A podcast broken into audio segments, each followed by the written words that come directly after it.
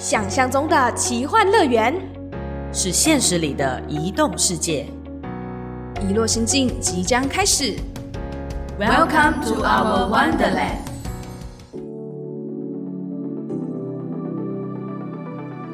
Hello，欢迎收听《遗落心境》，我是主持人豆腐。我是主持人小植。哇，竟然一瞬间就来到了这个冬季的时候，虽然可能还没有感受到特别特别的那个温度上来，不过最近开始需要搭件外套了。哦，真的吗？对啊，因为现在小植回去了，是 我们又要日常进行我们的对话，说，嗯、最近的天气怎么样？你那里怎么样？等等。哎真的。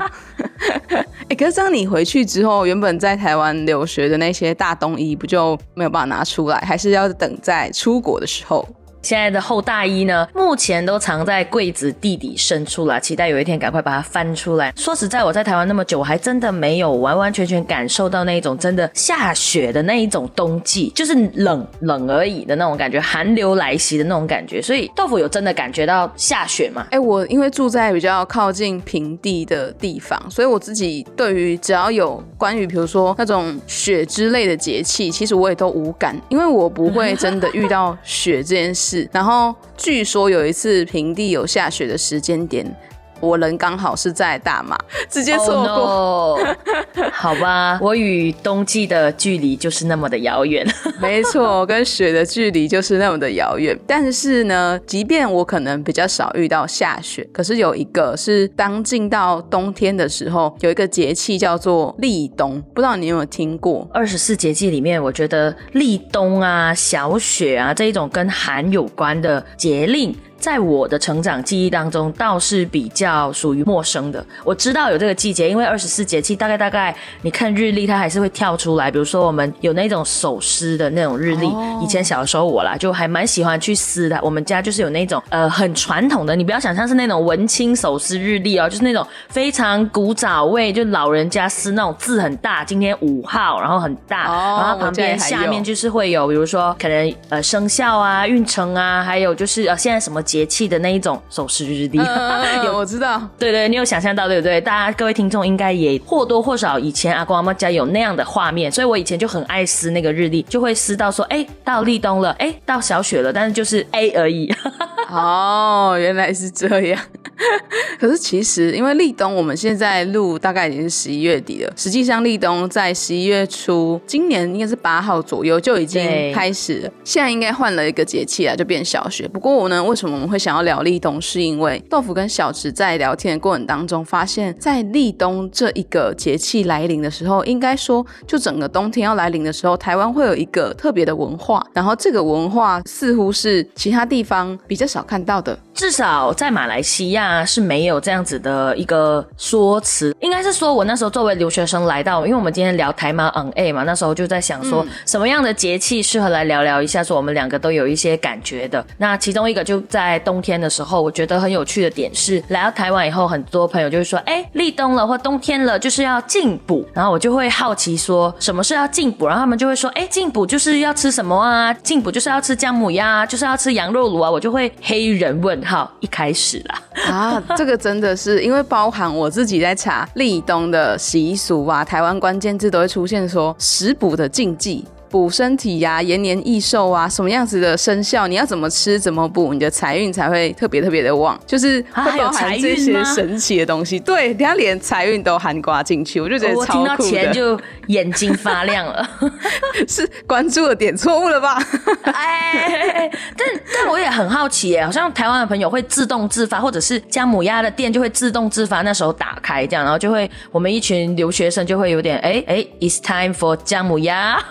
没错，因为我很常看到，比如说冬天卖姜母鸭或是羊肉卤的店，他们其实夏天有的是完全不开，他只要靠冬天那一段时间，他的生意就可以让他撑过一整年。但是也有那种是冬天开，但是他夏天卖西瓜汁的。有一些是夏天，他会一起连带是做热炒店的。对对对对对对对，也有，这真的是一个很特别的那个。这时候就要讲一讲我那时候的感觉。当我听到说，哎，冬天就是要吃什么吃什么那种进补的感觉，我那时候第一个感觉是因应该是冬天，所以比较冷，就会有说哎要补身体的那种说法，是吗？还是不是？好像有一句话叫做“立冬补冬”，然后补嘴空，就是有一个俗谚是这样子讲的。它其实意思就是说，因为到了立冬了，然后这一个节气的时候，人们的体力会比较衰弱，开始变得寒冷了。那我们就必须要透过食补吃进去嘴巴的食物，来让自己身体更有元气一点点起来。没错，没错，所以才会有一些进补的文化在台湾出现。但是我后来发现，其实只要到有立的这个节气，比如说立春啊、立夏、立秋、立冬，只要有立的，在古代社会都是属于比较重要的节日。就据说以前的皇帝在这一天，只要有立的这种节令的时候，都会率领文武百官去祭祀。那民间的话比较特别的是，你有听过一个词叫建教吗？我就笑而不答。呃呃，对你刚赶快来词语小百科一下，就是建教，就是民间的时候会在庙宇里面去做一些比较大型的活动，然后来酬谢神明。现在台湾在接近立冬的时候，尤其是农历的十月十号、十月十五前后这附近，就会有一个叫做谢平安的祭典。谢平安的祭典，哎，是怎么样？哎，我这个还真没有听过耶。是个人吗？不是，不是，他不是人，他真的是一个词，听起来确实蛮像人名的。对对对对对，我想说谢小直也是一个祭典之类的。好，你明明就姓直啊。好吧，谢平安其实是一个台湾版的感恩祭哦。对，就如果说欧美国家有感恩节，那台湾版的感恩节就在谢平安这个时候出现，通常会在农历的十月十号到十月十五这之间就前后。可想而知，它就是感谢神明的保佑，让我们一年的作物都能够丰收，而且一年我们都可以平安，所以我们才要感谢神。在这个时候，我们就会拜拜，然后感谢他们。但同时也会有像是祭祖啊，还是说会有一些。孤魂野鬼，我们会一起拜。为什么？是因为我们也想要让这一些人可以有一些食物可以吃，所以你就会发现说，还有那种放水灯的仪式。那我们提供的贡品，通常在古代社会，当然就是农作物丰收之后的那一些东西。哇哦，原来是这样。那其实还呃美其名跟用感恩节比较好联想啊，但是又有一些不一样的呃文化了，而且应该说是一百八十度截然不同的那一种氛围，因为也有一些祭祖啊、感恩、怀念的那种味道在，对不对？嗯嗯嗯，我觉得。在东方，如果是感恩的话，好像只要想到，不管是要酬谢神明，还是特别有那种庄严的仪式，应该都是拜拜。就是在这样子的庆典之下，就会拜拜。然后我印象中比较深刻的是，呃，如果大家想要看谢平安的仪式的话，在彰化的永靖香。它每一年都会有非常盛大的谢平安，而且它同时还会搭配千人搓汤圆。如果你这时候想要特别去共襄盛举，就可以选在彰化的永靖去参与这样子的活动。不管是台湾的朋友，还是大马朋友，还是其他海外朋友，都可以来台湾的时候去。大概十月多吧，它就会出现这个谢平安的仪式。哦，原来如此，哎，好酷哦！有机会，呃，小直也想要去看看，因为我觉得我跟豆腐有一个跟别人还蛮不一样。我不知道，可能有些朋友会有。这样子对话就是时常会讲一些跟拜拜有关的话题，尤其豆腐，我个人觉得他对于拜拜或者是观察庙这件事情呢，是有一个我可以称之为是爱好这件事情。那我觉得我也是随着他的多番提问之后呢，就变得有一点开始哦，职业病就是走过去，哎，我记得豆腐好像讲过，可以看一下这样子，你知道吗？就是现在偶尔去庙的时候，我就会看一下，我就观察说，哦，我记得豆腐有讲过这个梁柱上面有什么故事啊，什么什么等等的，所以就觉得交流一下跟。拜拜有关的，或者尤其是节气所延伸下来的一些庆祝的活动，是一个蛮有趣的文化交流啦。就是至少在这个节目里面，我们想要跟大家分享的。以我而言，我对于立冬是我可以说是小白，因为我听过，但是我在我们家没有特别有一个什么样的仪式或者是祭典去参加的。但我要特别讲的是，我来到台湾以后的感觉。好了，刚刚说到说吃姜母鸭还有羊肉卤嘛，这两个东西呢，对我来说啦，因为我平常不太吃鸭。也不太吃羊，来到台湾以后呢，他们就说：“哎呀，小直试一下，不是留学生要尝试一下吗？”我就想说，何苦为难我呢？但是我还是觉得，嗯，保持着一个好试试看的那种感觉就吃。不过在吃的那个感觉，我不知道豆腐去外面常吃姜母鸭或羊肉卤嘛，所以我要先在这边呢，先在还没有分享我吃的那个感觉之前，要先来讲一个可能众所周知的冷笑话。但是在留学生里面呢，就会嗯，怎么说，就是很傻眼。眼的一个，我至少我很傻眼的一个台词。好，我要准备问喽。好，你说这个冷笑话，之前有人讲说吃姜母鸭为什么不是吃公鸭，而是要吃母鸭？你有听过这个吗？这个笑话？这个笑话说实在话我没有听过，真的吗？应该说看字面的意思，跟我们在吃的时候大概知道它为什么叫姜母鸭。可是你问我的时候，我突然有一度在思考说，哎，对，所以我们吃的是公鸭还是母鸭？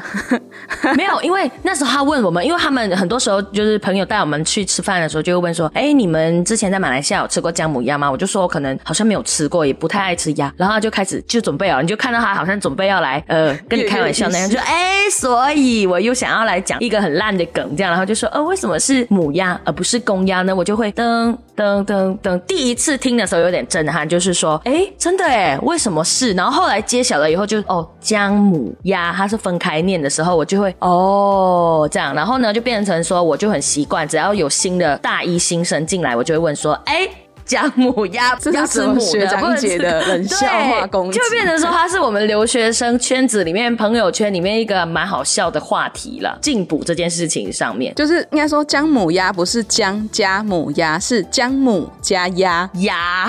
对，姜母是一个词，鸭是另外一个词。所以如果你问的时候，我就想说，因为我姜母就是一个词，我就没有特别会想想它的鸭到底是母的还是公的。但是确实啊，是一个有趣的地。我也忘了我什么时候听到，就是一些冷笑话的那种，可能身边的朋友们讲的，然后我就一直记着这件事情，所以只要想到进补，我就再讲一次这样。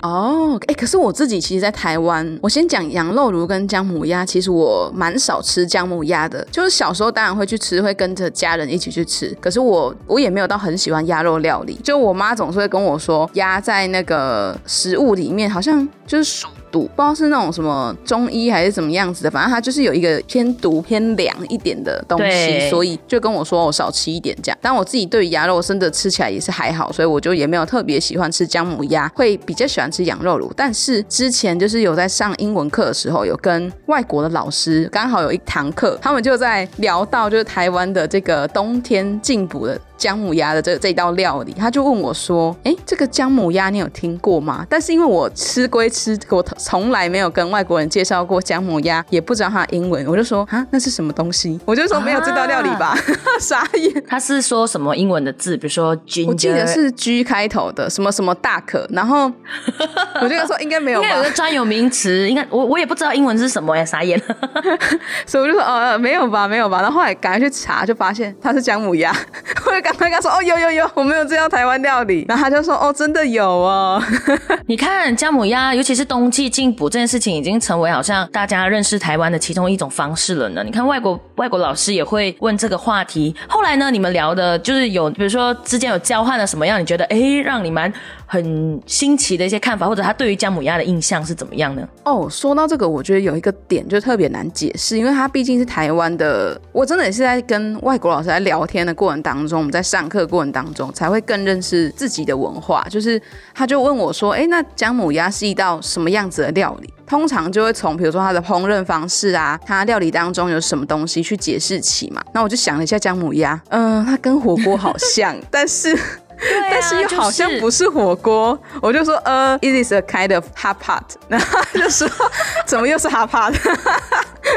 有一点像你要这样解释的话，就是懒人包来讲的话，就是反正汤底不太一样嘛。你就是想象今天你不是吃番茄锅或者是那种三鲜锅，你是吃姜母鸭汤底。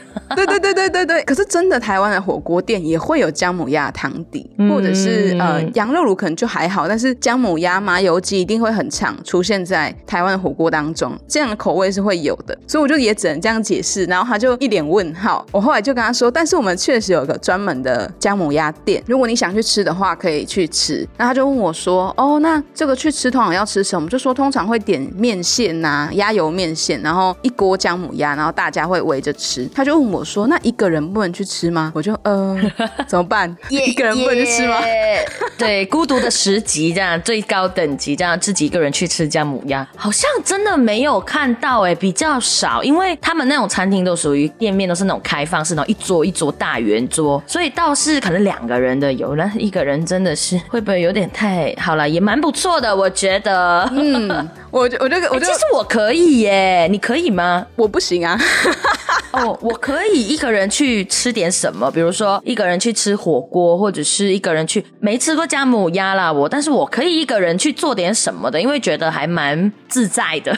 哦，我是说一个人吃姜母鸭我不行，那个氛围太怪了。也是因为可能太 local 的店，它不太不太像那种火锅店，可能有些火锅店它有做单人座位的那种，有像吧台那样，就一个一个间隔的，就会好像好一点。哈哈。对，因为姜母鸭通常都是一大桌，或者是说可能是四方桌，最少你可能凑三到四个人的店家也不会觉得怪怪的，因为它就一锅嘛，然后有时候蛮多的，蛮难分的哦，因为量很多，也很难一个人吃完。所以他问我这个问题的时候，我真的不知道该怎么回答他，我只好跟他说。你要一个人吃也是可以啊，只是店员可能会觉得有点怪，或者是有点寂寞。他就说：“啊，我会被当成是一个奇怪的人吗？”我就说：“呃，不是，不是，不是，是就是店员会觉得有一点寂寞吧。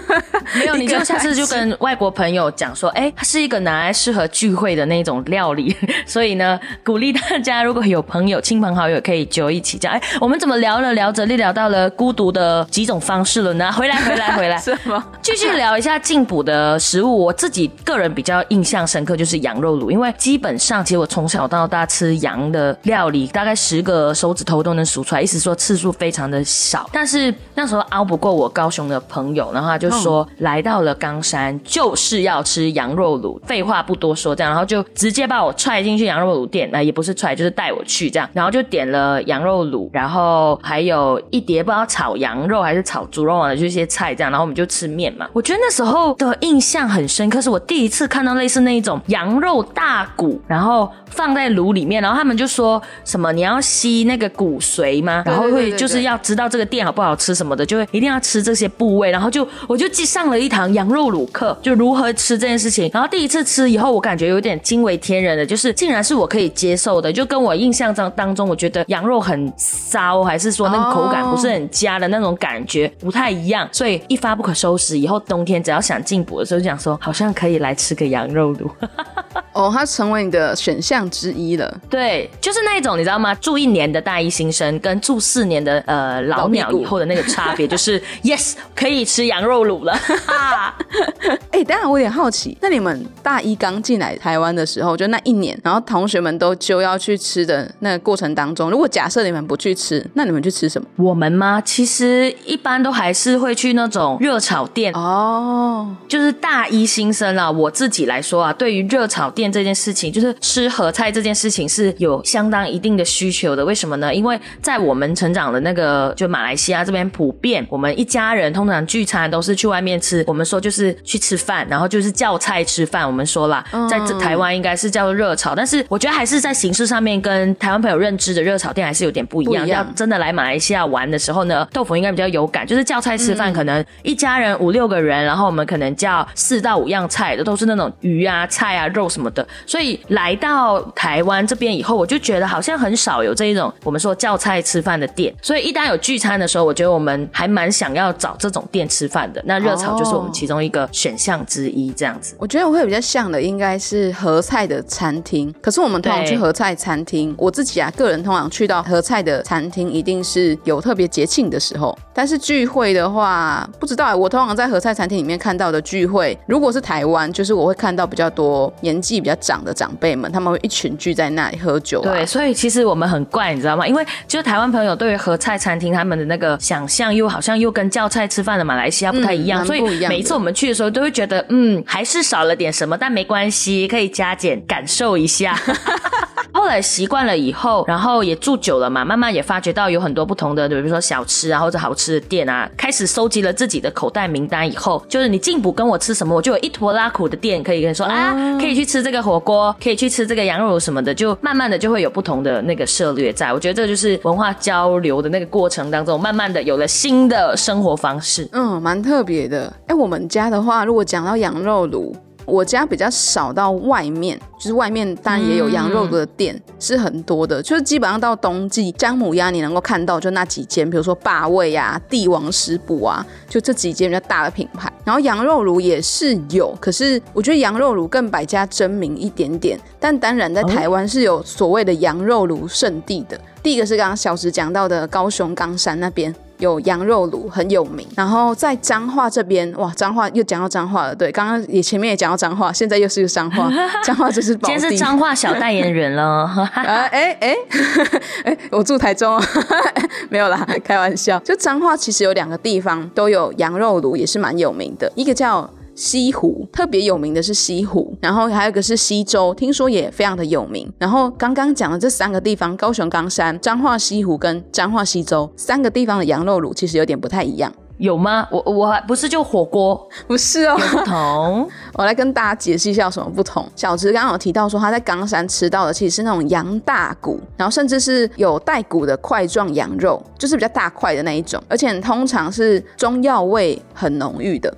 就是在高雄冈山这边，高雄的酱料是以豆瓣酱为主，就是在高雄这里。可是如果是彰化呢？彰化的羊肉卤都是土羊肉薄片。哦，就有点像涮那个刷刷肉那种感觉，对不对？没错，没错。而且在西湖这里特别有名的是，他会说他们是当天现宰直送的土羊肉剥片，然后会加一些姜丝啊，一样是有中药的汤头。他可能要讲到他的一点一点点小小的历史的部分，是因为以前的西湖刚好是彰化县肉品市场的所在地，所以中部的羊脂都会运送到这里，就蛮容易的。加上西湖的附近就是我们的高速公路交流道下来的，所以非常非常的方便。然后在十几年前研究曾经有显示说，彰化县是台湾的羊脂消费最多、饲养数量最高，甚至有台湾最大的肉羊交易市场的一个县市，就它曾经有这么。多的最大啊最多这样子的美名，关于跟羊这件事情，所以它有一个羊肉节，在彰化西湖这里，蛮有趣的。我对西湖只有那个就是交流到服务站的那个印象，怎么办？靠，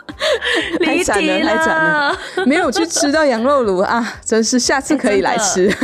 因为朋友就是冈山代表这样，所以呢，基本上就是力推冈山羊肉炉。而我事实上吃过那个店，其实我觉得感觉没有到不 OK，还蛮好吃的。后来就开始习惯这个味道。哦，了解。而且因为在彰化西湖这边有一个，嗯，他们就是会有人说这边是羊肉炉的百家争鸣之地，所以呢，有一个有趣的小小的，嗯，我自己觉得应该。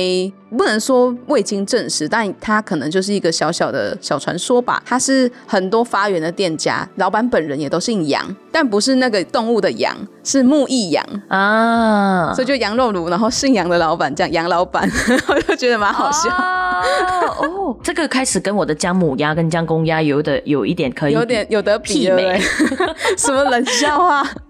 是好，Anyway，今天听到跟进补有关的话题，尤其聊到立冬的时候，我觉得节气真的很好玩。尤其我们开始在做跟时令有关、二十四节气有关的气划，开始就会发现，不管在台湾的有人 说吃的方式，或者在马来西亚的一些庆祝的方式呢，都会有多多少少会有一些异同之处。又或者说，加上我们实际有在移动的过程当中，可能比如说小子移动到台湾的时候，发现到的，比如说进补的趣闻啊等等的，都觉得透过节目跟大家分享一下，还蛮有。有趣，开始整理一下我的思绪。过往对于节气这件事情，好像平常太习以为常了。然后借由这一次节目稍微整理一下，发现其实还是有很多的点很有趣，只是也可以很值得跟朋友们来交流的。所以我不知道各位听众朋友们，台湾或马来西亚朋友，嗯，对于立冬或者是在冬冬季进补这样的事情，有没有什么样有趣的故事可以跟我们分享交流的？也可以欢迎在私讯给我们 IG 或者是脸书，或者你也可以写信 email 给我们。没错，我们会开个问答，比如说台湾的羊肉乳圣地，你最想去哪一个地方尝试？怎么办？要开启先 就是南北粽子就是竞争吗？我可没这么说。哦，你看各位听众朋友，就是豆腐有这样子的一说辞啦。哎哎哎哎，好了，来你们交流一下，交流一下。好，那我们今天节目就到这边。如果喜欢疑惑新建的朋友，别忘了帮我们按个赞，点下你的关注跟订阅，同时也把我们的节目分享给你所有的好朋友。那我们今天就这边啦，大家拜拜，拜拜。